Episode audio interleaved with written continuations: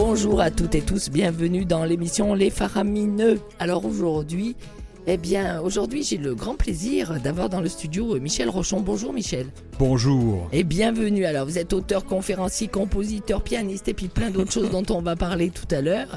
Et on va parler de, de, ce livre que vous aviez écrit et que vous avez enregistré aussi chez Vues et Voix, qui s'appelle Le cerveau et la musique. Oui, absolument, avec grand plaisir. On a, euh, on a tout plein de questions. Quand je dis on, c'est parce que nous avons euh, avec nous euh, quelqu'un qui est là, est là comme chroniqueuse aussi.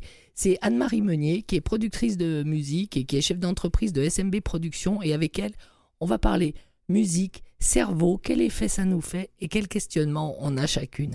Alors pour l'instant, on va vous écouter Claire Obscure Inspiration. Allons-y. Allons-y.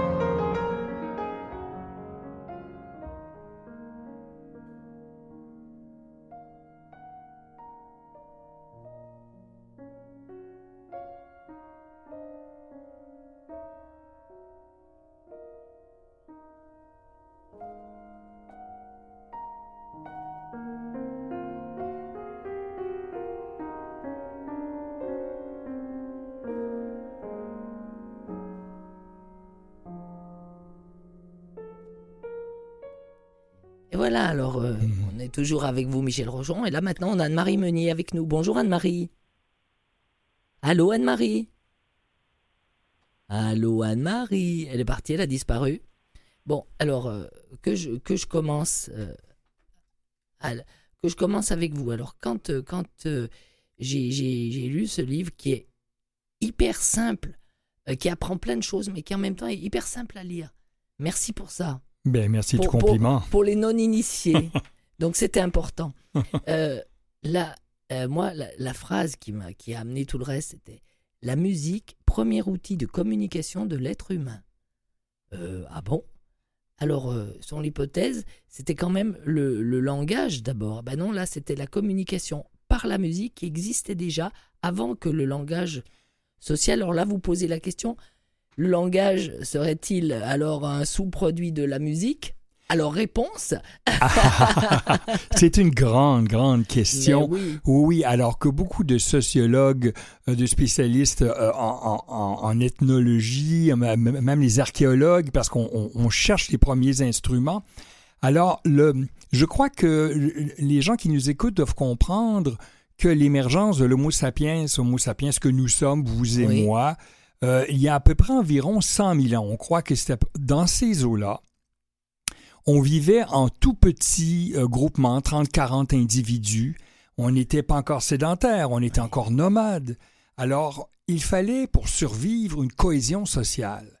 Il fallait aussi se motiver, se motiver pour la chasse, se motiver pour la guerre, se motiver euh, pour, pour la reproduction, pour l'amour.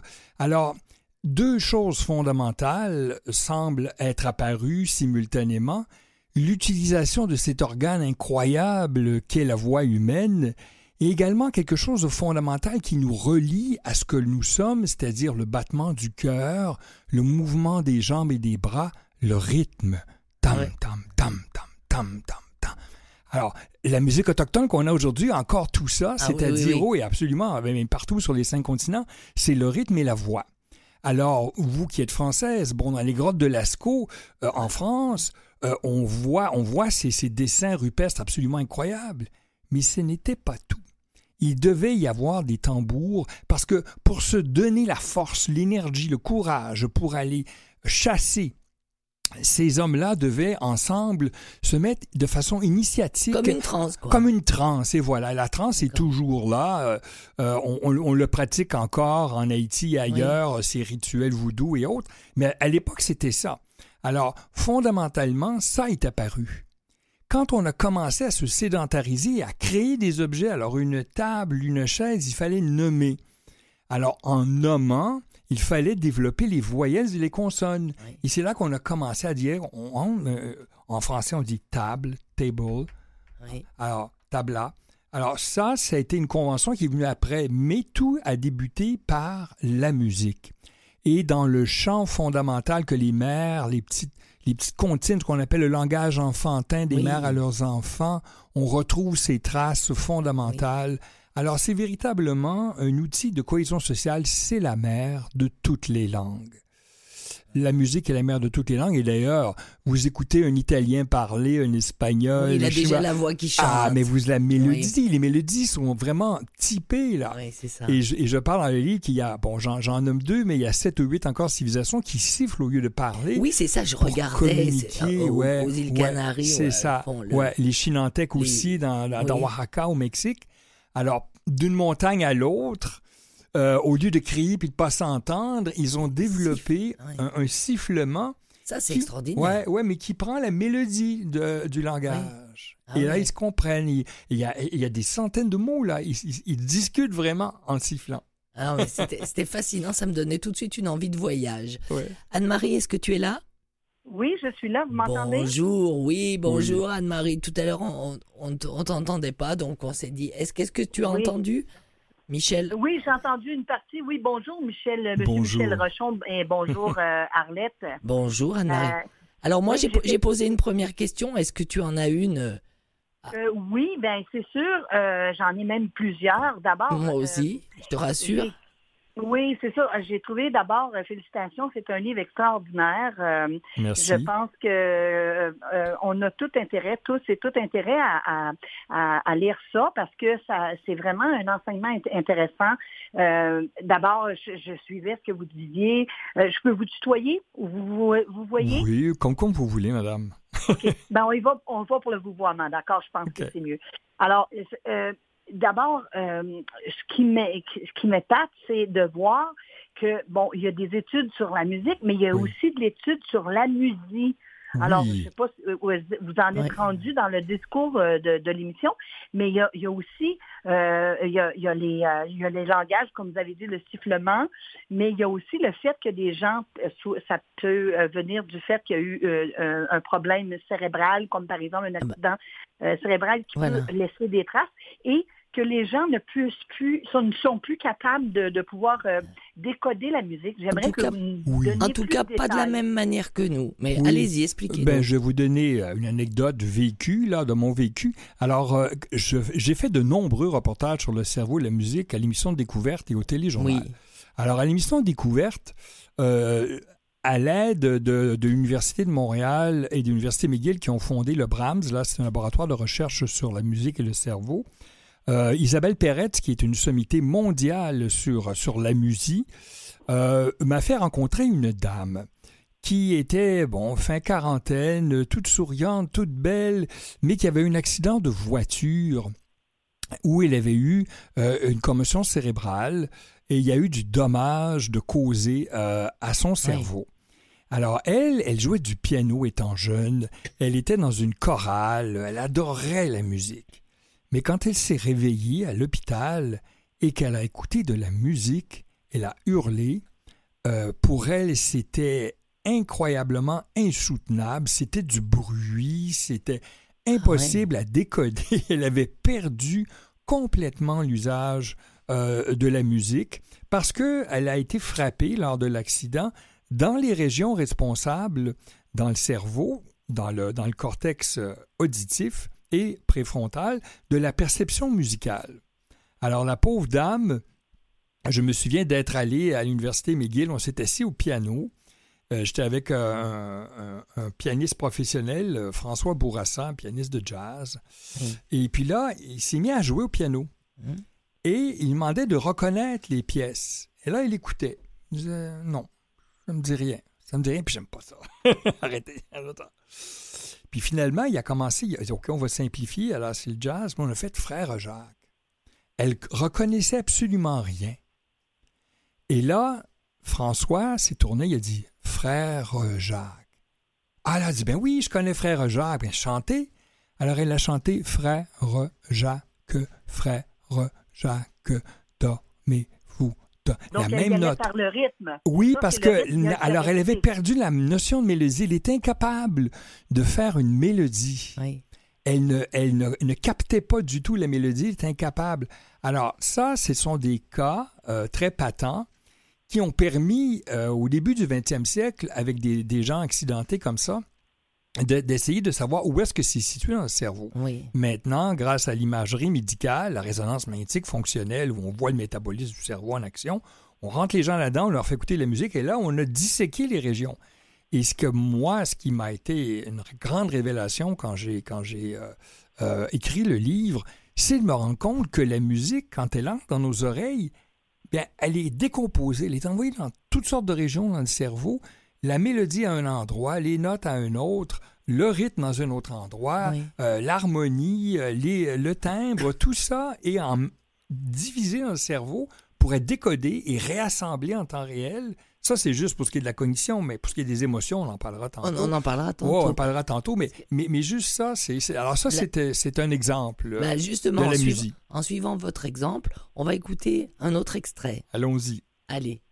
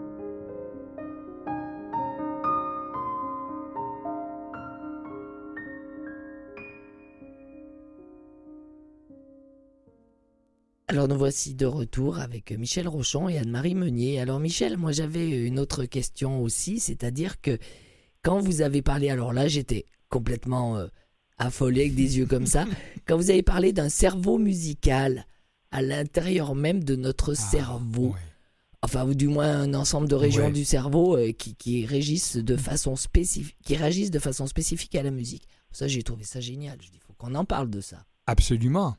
Alors, c'est, oui, oui, cerveau musical. Alors, je vous dis que c'est, si ce n'est pas pour rien que c'est la langue fondamentale de, de, l'humanité, c'est la musique, euh, c'est l'espèce d'espéranto du cœur et de l'âme. Oui. Alors, ce que c'est fondamentalement que le cerveau musical s'est un peu galvaudé dans les médias, là, ouais, des régions juste pour la musique. Ce sont des régions qui servent à d'autres tâches, entre autres. D'accord. Mais, mais aussi à la... moi, la musique. Ah et, contrairement à d'autres formes d'art, comme les arts visuels, je regarde la toile qui est devant moi, c'est mon cortex visuel, et puis ensuite un peu d'émotion, ça dépend comment on réagit. Mais la musique, elle est très invasive. Elle est vraiment très invasive. Alors, j'ai parlé tantôt dans le cas euh, de, la musique des régions qui ne fonctionnent pas. Mais, alors, comment ça fonctionne? Alors là, on vient d'écouter une pièce de Michel Rochon qui joue là. Oui, voilà, Parce que toutes les pièces que vous entendez sont des pièces de Michel Rochon, comme je vous l'ai dit au départ. Oui. Alors. C'était d'abord. Euh, attendez, je ne l'ai pas annoncé, excusez-moi. C'était Demain Voyage. C'est ça. Ouais. Très belle pièce d'ailleurs. Merci beaucoup, c'est bien gentil. Alors, ça, la façon dont ça fonctionne, c'est quand ça rentre, euh, ça passe à travers d'abord l'oreille. Mais l'oreille, c'est extraordinaire. Ça prend des ondes sonores, ça les transforme en mouvements mécaniques parce qu'il y a, y, a, y a, trois petits osselets qui se déplacent, marteau, l'enclume et euh, l'étrier. Et là, ça va résonner sur une membrane. Et là, sur la membrane, il y a, il y a là des cils qui s'appuient sur des neurones alors, on passe d'une onde sonore à un mouvement mécanique, à une membrane qui vibre, à des cils qui bougent, et là, un signal électrique. C'est complètement fascinant quand j'ai l'imaginaire dans mon cerveau, là, je vois le dessin, c'est incroyable. Incroyable. Et là, et là il, y a, y a, véritablement un fil électrique qui monte. Oui. Carrément, c'est le, le nerf auditif. Et, et là, ça s'en va dans différentes régions du cerveau. Et la perception, je vous l'ai dit tantôt, ce que, ce que, ce que la musique euh, est fondamentalement, une, comme, comme vous avez entendu au piano, c'est des notes. Les notes forment une mélodie. Quand il y a 7-8 notes qui sont agréables et qui suivent, on a une belle mélodie. En dessous de ça, il y a des notes à la verticale. Ça, c'est l'harmonie. Ça nous dit on est en, ton majeur, joyeux, comme cette pièce, en ton majeur. Alors ça, c'est perçu dans un endroit très particulier du cerveau. Alors, quand, quand, quand le signal arrive dans le, dans le, dans le cortex auditif, il y, a, il y a comme un clavier il y a des neurones qui réagissent à chaque fréquence de la musique. D'accord. Et ensuite, c'est analysé pour décoder les mélodies. Ça, c'est dans le cortex auditif. Mais là, il y a une partie du signal qui s'en va un peu plus en avant. Et là, ça s'en va étudier les, les, harmonies. Pour me donner une idée de Ah, dans quel ton je suis, en majeur, en mineur, en do, en ré, en mi, en fa. Et le timbre, alors dans le cas d'un piano comme celui-là, ça c'est beaucoup plus en avant, près des yeux, dans le lobe euh, frontal, préfrontal. Il y a, il là des régions qui vont euh, euh, décoder le timbre. Alors une trompette, c'est pas un violon, c'est les timbres sont différents. Une guitare électrique, une batterie, chacun, on appelle ça la couleur. Hein. Alors donc, les couleurs sont décryptées là et le rythme. Alors plus le rythme est complexe, plus il y a de régions. Alors, un, une petite balade, pap, pap, ça c'est simple. Quand on arrive au jazz ou à la musique symphonique complexe, là, il y a toutes sortes de régions dans le lobe frontal qui, qui s'illuminent et ça va même rejoindre le cervelet, qui est un petit cerveau en arrière, qui est responsable de vos mouvements. Hein? Puis quand vous écoutez une pièce, vous tapez du pied, vous commencez à taper du pied, vous avez le goût de danser. Alors, le lien entre la musique et la danse, on le connaît. Oui. Alors, tout ça, c'est parce que la musique va aller chercher ces régions-là et les solliciter pour suivre le rythme de la musique. Fondamentalement, on a le goût de danser quand la musique est rythmée. Alors, ça, c'est pour l'aspect cognitif. Mais l'aspect émotif, Arlette, ah ben là, c'est tout un autre domaine. Ah, c'est extraordinaire. Je, je, lorsque je, prenais des notes au moment où je faisais la lecture, je voulais juste revenir un petit peu ben euh, parce que, bon, vous avez mentionné, j'ai manqué. Mais attends, il était parti sur l'état euh, émotif. Ben, c'est peut-être là qu'elle veut m'amener. Allez-y, allez-y. Ah, non, non, non, non, mais on plaisante, mais. Mais brièvement, oui. oui. Alors, alors, une pièce qui vous, qui vous touche, qu'est-ce qui arrive? C'est une suite de petites régions dans le cœur du cerveau. Alors, c'est votre système limbique. Ça, c'est un vieux système qui a 100 millions d'années qu'on retrouve chez tous les mammifères, mais qui est très développé. C'est le, le, lieu des émotions. Alors, il y a une molécule qui est particulièrement stimulée quand on écoute de la musique, c'est la dopamine. Oui. On dirait que le mot dope est là, le, mot anglais dope, drogue. C'est véritablement la molécule de la euh, euh, de comment, comment, je, comment je vous dirais, c'est la molécule fondamentale que, que l'humain secrète lorsque ses besoins fondamentaux doivent être récompensés. C'est le sang de la récompense. Lorsque l'on mange, lorsque l'on fait l'amour, lorsque l'on prend de l'alcool ou de la drogue, la dopamine est sollicitée. Alors là, on a découvert que la musique, c'est la plus puissante des drogues, imaginez-vous elle stimule encore plus de dopamine. Moi qui pensais que je me droguais pas. ben, Arlette, laissez-moi vous dire que c'est une bonne drogue parce qu'on peut en prendre tant qu'on veut. Il n'y a pas d'effet secondaire. C'est pas ben, Tant mieux, ça me rassure. Vous pouvez en consommer. Alors, ça, c'est euh, les, les, centres dopaminergiques. Il y a aussi le plaisir. Alors, l'amidale est une autre structure qui ressemble un peu à l'amidale nous avons dans la gorge, mais qui est dans le cerveau. Et naturellement, l'hippocampe qui est le siège de la mémoire, parce que la musique, c'est associatif. Hein, quand vous aviez 16 ans au dancing, la première fois que vous avez dansé avec votre amoureux, amoureuse, vous avez emmagasiné avec la musique tout le contexte. Ah ben oui. Oh oui, les éclairages, avec qui vous étiez. Euh, Dans les coups, on, a le souvenir qui vient. Voilà, tout le souvenir. Alors, à long terme, la mémoire descend du cortex et elle s'en va, la musique, dans l'hippocampe. Dans et là, euh, on va en parler tantôt probablement avec l'Alzheimer et tout ça, c'est un, un réservoir important de la mémoire musicale. C'est un sujet qui tient au cœur d'Anne-Marie, donc elle va vous en poser. Par contre, par contre comme on n'arrive pas loin du moment musical, est-ce qu'on a, euh, on a un petit peu de temps? Non, il nous reste quoi? Juste deux minutes? Alors, euh, parle-nous un peu de ce que tu viens d'entendre, et puis la question, on la posera dans la prochaine demi-heure. Oui, c'est ça. Je voulais faire référence justement à, ben, ben oui, j'ai euh, constaté euh, en lisant que plus on, est, on avait du plaisir à, entendre la musique, ben plus ça faisait sécréter de la dopamine exactement. Et euh, dans le fond, ce que je me demandais, c'est maintenant, c'était en rapport avec une jeune fille qui était devenue aveugle que j'ai lu pendant des études universitaires à cause de son diabète juvénile. Elle, elle rêvait d'être un astronaute et elle a utilisé son handicap pour redécouvrir les, les astres par rapport au son, tout ça. C'est ce que c'est Je voulais faire une parenthèse parce qu'au tout début, on a dit euh, que le, la musique était un, un, langage avant même que les mots ah existent. Oui. Alors, j'aimerais que vous nous développiez un petit peu ce côté de cette histoire cette jeune fille. Ben, Alors, c'est Madame Diaz. Euh, donc, ben, ben, rapidement, et beaucoup de scientifiques à travers le monde font ça on se rend compte de l'universalité de la musique, c'est-à-dire que les ondes de la musique, l'harmonie qui se dégage des ondes sonores, on retrouve ça dans l'univers. On peut prendre des ondes électromagnétiques et les transformer en ondes sonores et on voit euh, un, pattern, une forme musicale qui émerge. Donc, euh, elle, elle a, elle, a elle a demandé à ses techniciens de transformer les signaux qu'elle recevait euh, de nova, de supernova et tout ça, et de transformer ça en son. Et elle a, elle a euh, découvert la musicalité des étoiles. C'est formidable. Mais là, on, fait la pause musicale et puis on revient pour la prochaine demi-heure. D'accord, Anne-Marie? Oui, bien sûr. À tout de suite. À tout de suite.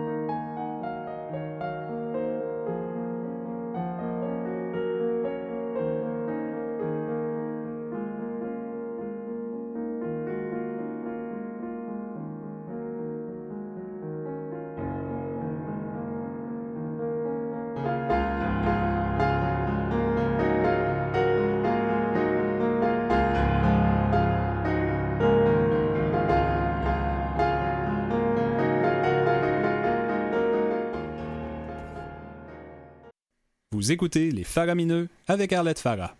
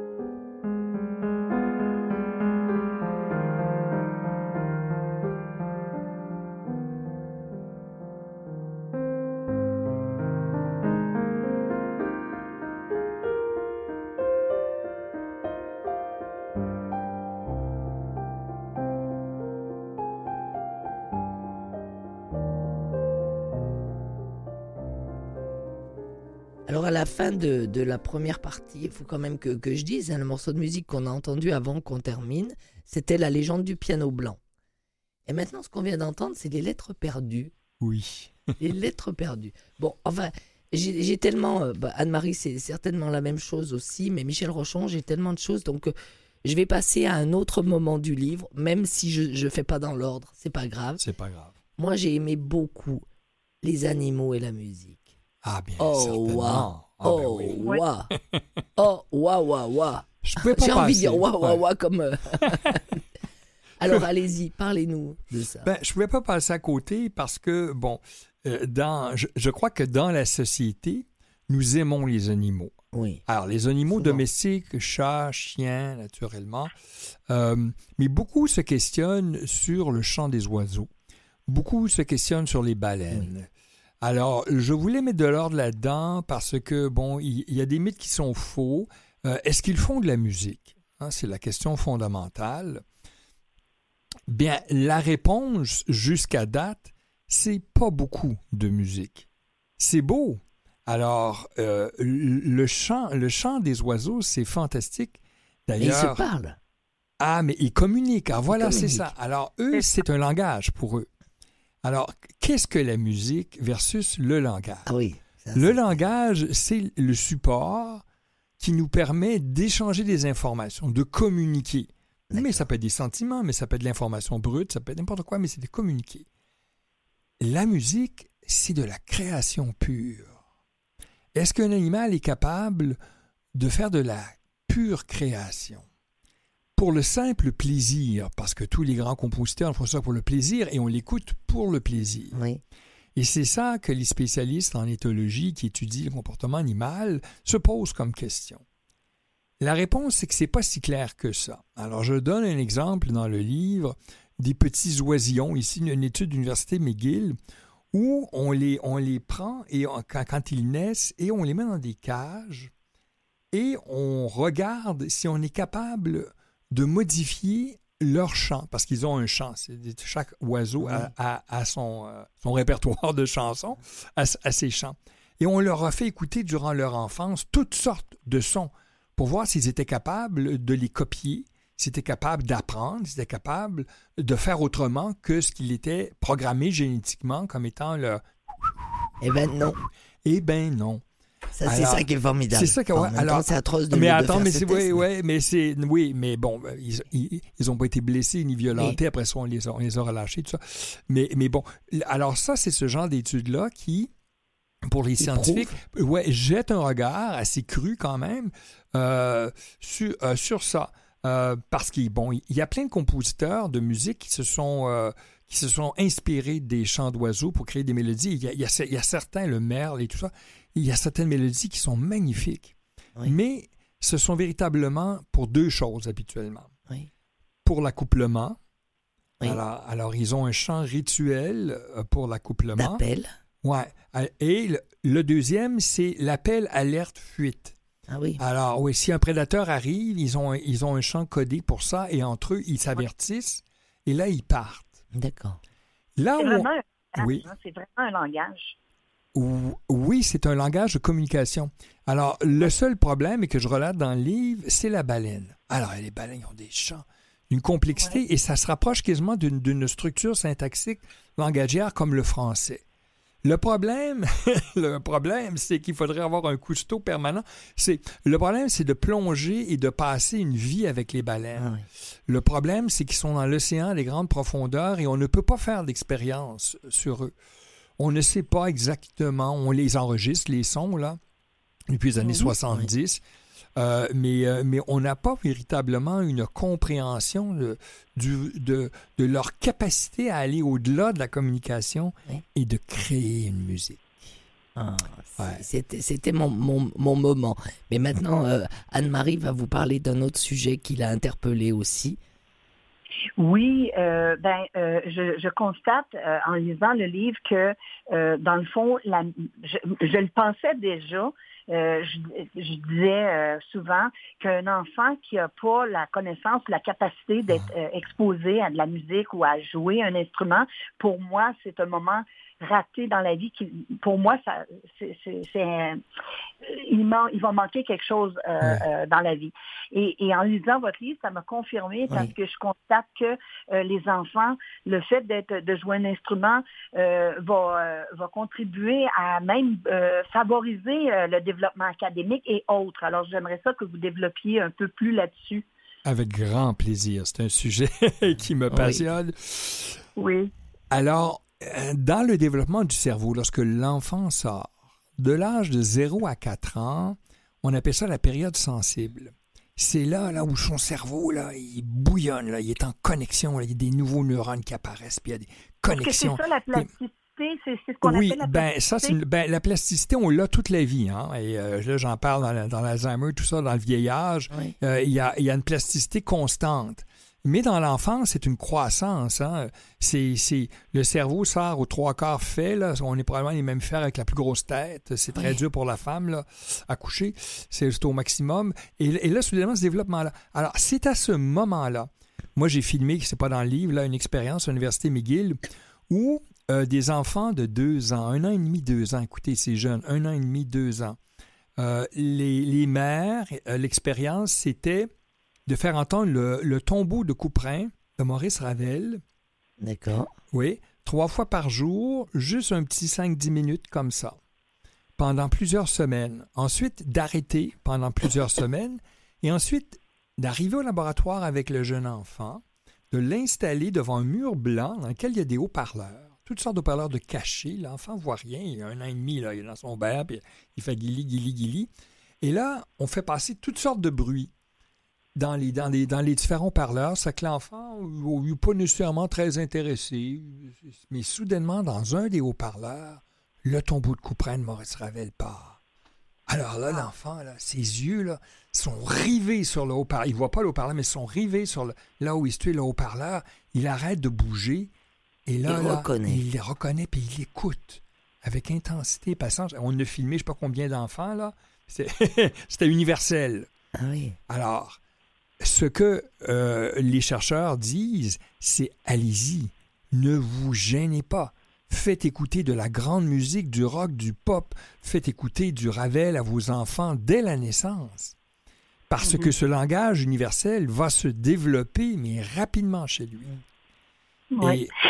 Oui, et, là, et là, pour arriver à, la pédagogie musicale, j'ai un gros chapitre dans le livre. Est-ce que c'est important d'enseigner la musique aux enfants? La réponse, c'est oui, oui, oui, oui, oui, Amélioration de la réussite scolaire, apprentissage des langues secondes. C'est incroyable tout ce que ça fait. La concentration, euh, le travail en équipe et le rythme. Le QI, c'est le quotient intellectuel, c'est un peu plus difficile à prouver. Il y a des études qui le démontrent, mais c'est tellement multifactoriel. Il n'y a pas juste ça dans l'éducation d'un enfant que, mais, mais, mais, ça peut pas nuire, ça c'est certain. Certains le démontrent, mais il y a beaucoup de biais dans ces recherches-là dont les chercheurs ne peuvent pas éliminer parce qu'un enfant reçoit également une éducation qui provient oui, d'ailleurs. Tout à fait. Alors, c'est dur de d'isoler euh, le facteur musique seulement dans le quotient intellectuel. Donc, euh, ça contribue vraiment du côté académique à, être plus facile. Et ce que je me demandais, parce qu'on sait, hein, on, entend de plus en plus parler de ces enfants euh, du TDA, du TDAH, qui ont un déficit d'attention. Puis j'ai même, dans le livre, je, constatais que euh, les enfants euh, ça pourrait peut-être être bénéfice parce que, bon, le fait de, développer, d'apprendre à jouer un instrument, ça nécessite une concentration. Alors, je me pose la question, je ne sais pas si vous pouvez me répondre à ça, mais euh, est-ce que ça pourrait justement être bénéfique euh, pour ces enfants? Donc, souvent dans les écoles standardisées, ne sont pas vraiment adaptées pour eux parce qu'ils ont le déficit d'attention. Alors, ils sont euh, ils, sont facilement dérangés par un euh, euh, par un petit bruit ou quelque chose. Donc le fait, je ne sais pas si la musique à ce moment-là pourrait le, développement d'apprendre un instrument, jouer d'un instrument pourrait contribuer à peut-être régulariser peut-être certains problématiques dues au TDAH. On va demander à Michel de nous absolument, répondre. Absolument. Alors, moi, quand j'écris le livre, j'ai rien vu passer sur le TDAH et la musique. C'est-à-dire qu'on n'a pas vraiment examiné. la seule maladie touche les enfants pour, pour lesquels on a, on a de la bonne recherche, c'est l'autisme. Alors, ah. chez, chez, les, chez les enfants autistes, euh, vous savez que c'est un enfermement, hein, l'enfant est enfermé, mais certains enfants euh, ont un univers intérieur qui est souvent relié aux mathématiques ou à... Oui, euh, alors, certains aiment la musique. Alors, chez les autistes musicaux, de la musicothérapie chez eux, c'est-à-dire d'écouter et de faire de la musique, diminue euh, l'effet d'enfermement, a un effet bénéfique chez eux. Mais, mais par contre, les autistes qui n'ont aucun intérêt pour la musique, la musique n'a pas d'effet. Alors, pour ce qui est du, du, euh, du TDAH, le TDAH, vous savez, c'est très multifactoriel. Euh, est-ce que la musique, la musique, c'est certain que c'est la discipline, parce que moi j'en ai fait longtemps, vous m'avez entendu jouer, pour arriver à jouer comme ça, bon, il faut, certaines disciplines. Alors, la discipline, mais si, mais si l'enfant a déjà un TDAH, ça peut peut-être, mais j'ai pas vu de recherche malheureusement, peut-être qu'il y en a, peut-être qu'un auditeur pourra m'éclairer, mais j'ai mais j'ai pas vu ça passer. OK. Alors, oui, alors je ne sais pas si tu étais parti euh, là-dessus aussi, mais euh, je me disais que j'aimerais aussi parler de l'Alzheimer. Oui. Et ah. je crois que Anne-Marie aussi le souhaitait. Oui, c'est définitivement un, problème pour les gens vieillissants. Oui, alors on connaît tous quelqu'un, n'est-ce pas, dans notre famille ou un ami proche euh, qui est victime de cette terrible maladie. Donc, cette, euh, cette démence, pour l'instant, n'a aucun traitement efficace. Moi, comme journaliste scientifique, j'ai claironné plein de molécules qui oh, et puis finalement triste triste sort pour les médias souvent on claironne des choses mais euh, mais non il n'y a, rien qui fonctionne. Et euh, il y a à peu près une quinzaine d'années euh, parce qu'il y a eu un regain d'intérêt pour la pour la musicothérapie oui on s'est beaucoup oui oui, oui. j'ai un chapitre sur ça. Donc on s'est rendu compte que lorsqu'un musicothérapeute arrive, il joue une chanson, mais pas n'importe quelle musique. On ne fait pas entendre un Alzheimer la radio, euh, on ne met pas Canal M oui, tout à fait. à, tue-tête, ça ne fera rien. Mais comme je l'expliquais euh, au début de l'émission, euh, les musiques de notre enfance et surtout de l'adolescence, la période fondamentale de l'adolescence entre 16 et 20 ans, la musique que l'on écoute à cette période-là, ben, elle marque énormément. Et on s'en sert fondamentalement euh, pour la cohésion sociale de notre petit groupe euh, de, jeunes, de jeunes adolescents révolutionnaires. On s'attache, on a nos groupes favoris, nos vedettes, nos stars, nos machins. Ah, ça, si vous faites jouer à quelqu'un qui souffre d'Alzheimer, qui a 75 ans, vous lui jouez la musique qu'il écoutait à 16 ans, vous allez solliciter chez cette personne-là les régions qui n'ont pas encore été atteintes par ces célèbres plaques amyloïdes. C'est ça qu'on constate chez ces personnes-là. C'est ces plaques qui se forment un peu partout dans le cerveau de façon graduelle jusqu'à engorger le cerveau, jusqu'à qu'on en, en décède, on ne peut plus respirer, on ne peut plus rien faire.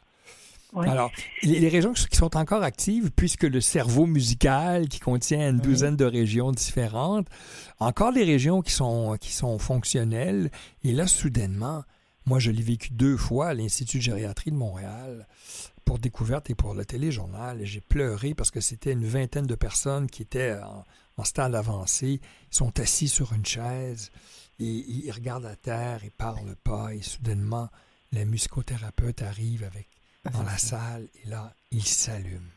Ils se lèvent. Ils font un sourire. Là, ils se tournent vers l'autre, ils se mettent à parler. Ils se mettent à chanter. Et c'est véritablement un moment magique. Le problème. Un effet immédiat, hein? Un effet immédiat. Le problème, c'est qu'il faudrait qu'ils écoutent la musique 24 heures sur 24 parce que lorsqu'on arrête, ils, reviennent. Ils reviennent. Ils ah retombent. Ils reviennent à leur état. Leur état. Donc, donc les musicothérapies actives que l'on fait, il faut leur faire jouer des instruments. Il y a toute mm. une, panoplie d'instruments, de rythmes, de percussions, de guitares, de xylophones. Et, et, ça, ça aide les effets secondaires qui sont les plus, euh, les, les, plus criants. Le premier, c'est qu'ils tentent toujours de sauver. Alors, ils cherchent toujours à sauver du CHSLD ou du sang dans lequel ils sont. Là, ils sont calmes. Quand vient le temps du bain, habituellement, ils font des crises, mais là, ils sont calmes. Alors, c'est un peu l'effet bénéfique d'une bonne musicothérapie. Alors, dans, dans le temps qui nous est encore imparti, euh, on va parler aussi euh, vaccins et chansons. Parce que ça, c'est un. Ah c'est quelque chose qui est venu me chercher. ah, Jenner. Oui. Ah oui. Alors écoutez, ouais, ben ah oui. Alors oui. Edward Jenner. Ouais. Alors alors, Edward Jenner est reconnu pour avoir inventé les vaccins. les vaccins, on en a, on en a soupé là avec la COVID. Oui, c'est vrai. Mais mais c'est lui, il y a eu des inventions qui ont été bonnes. Qui ont, été, qui, ont, été très bonnes. Alors, Jenner et tellement d'autres médecins et scientifiques ont une espèce de, de, de, symbiose avec la musique. Il y a quelque chose entre la médecine et la musique qui est fantastique. On ne sait pas exactement pourquoi. J'ai interviewé plusieurs médecins.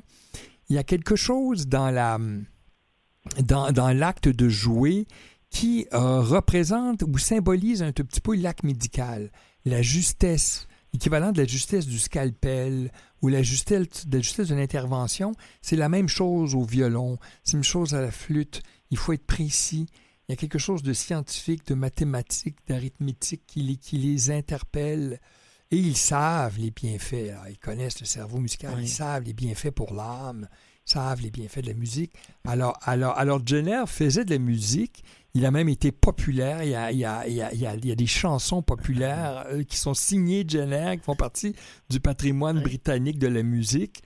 Alors, il y, a, comme ça toutes sortes, je raconte dans le livre, euh, je, je fais des clins d'œil à, à, à, des grands compositeurs classiques comme Borodin. oui. Ouais. Dont, dont on parlait euh, tout à l'heure avec une, un, un musicien contrarié, on va dire oui, ça c'est ça. Alors, alors les, les, familles avaient un impact. Hein, souvent, la, c'était connu comme un, c'était, pas une bonne profession. Devenir musicien, c'était pas correct. C'est une milieu bourgeois. Il fallait que tu sois médecin. C'était mieux d'être médecin. Oui, c'est ça. ouais. C'était plus reconnu. Ouais. Alors, euh, plusieurs, plusieurs comme ça ont dû se battre.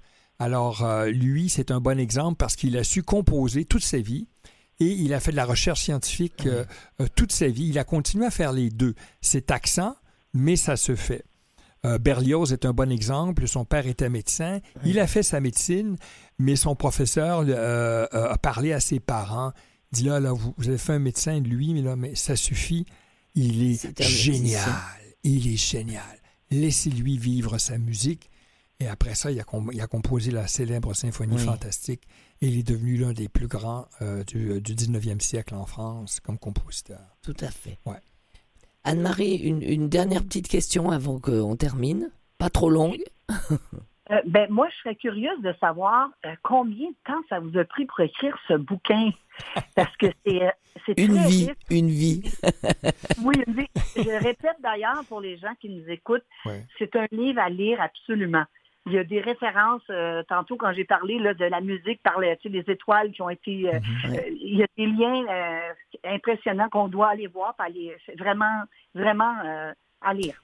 Ben, Alors, comment tu as pris le temps pour ah. écrire? Bien, écoutez, c'est une drôle de drôle de petite anecdote. Je sais pas si j'ai le temps de la, de la oui, raconter. Oui, oui, allez-y, bien alors, sûr. Alors, naturellement, j'ai commencé, moi, à jouer de la musique à l'âge de, de 9 ans. C'était beaucoup trop tard parce que les sœurs, à l'époque, voulaient pas, mais elles disaient à mes parents, faut pas qu'il commence à 9-10 ans, 9-10 ans, pas avant. Mais on le sait aujourd'hui, il faut commencer à 4-5 ans. Commencer trop tard, mais c'est pas grave. Alors, je, voulais devenir pianiste de concert.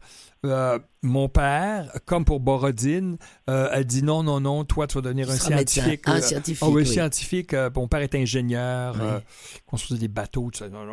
Alors, ça a été la chicane avec mon père et tout ça. Puis bon, aujourd'hui, je suis content. J'ai eu une très belle carrière en journalisme scientifique. Je, je savais recommencer ma vie, je ferais la même chose.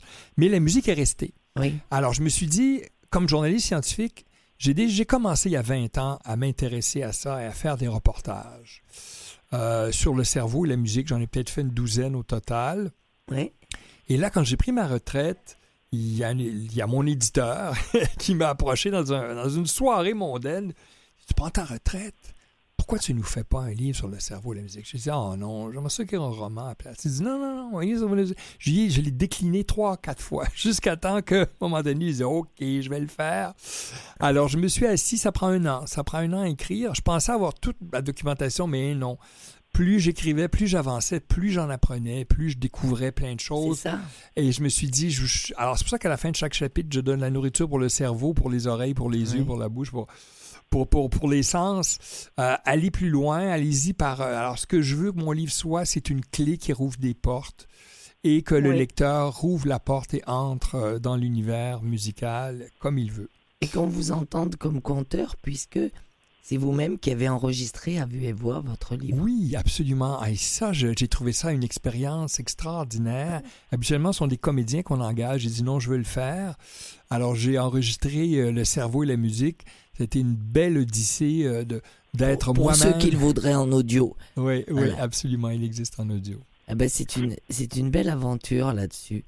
En tout cas, euh, j'ai trouvé qu'il y avait plein de choses qui étaient euh, intéressantes. Est-ce qu'on peut entendre un morceau musical? Alors, on y va. Qu'est-ce qu'on écoute? Oui, donc on va écouter enfin le printemps. Voilà. Voyage. le titre de l'album.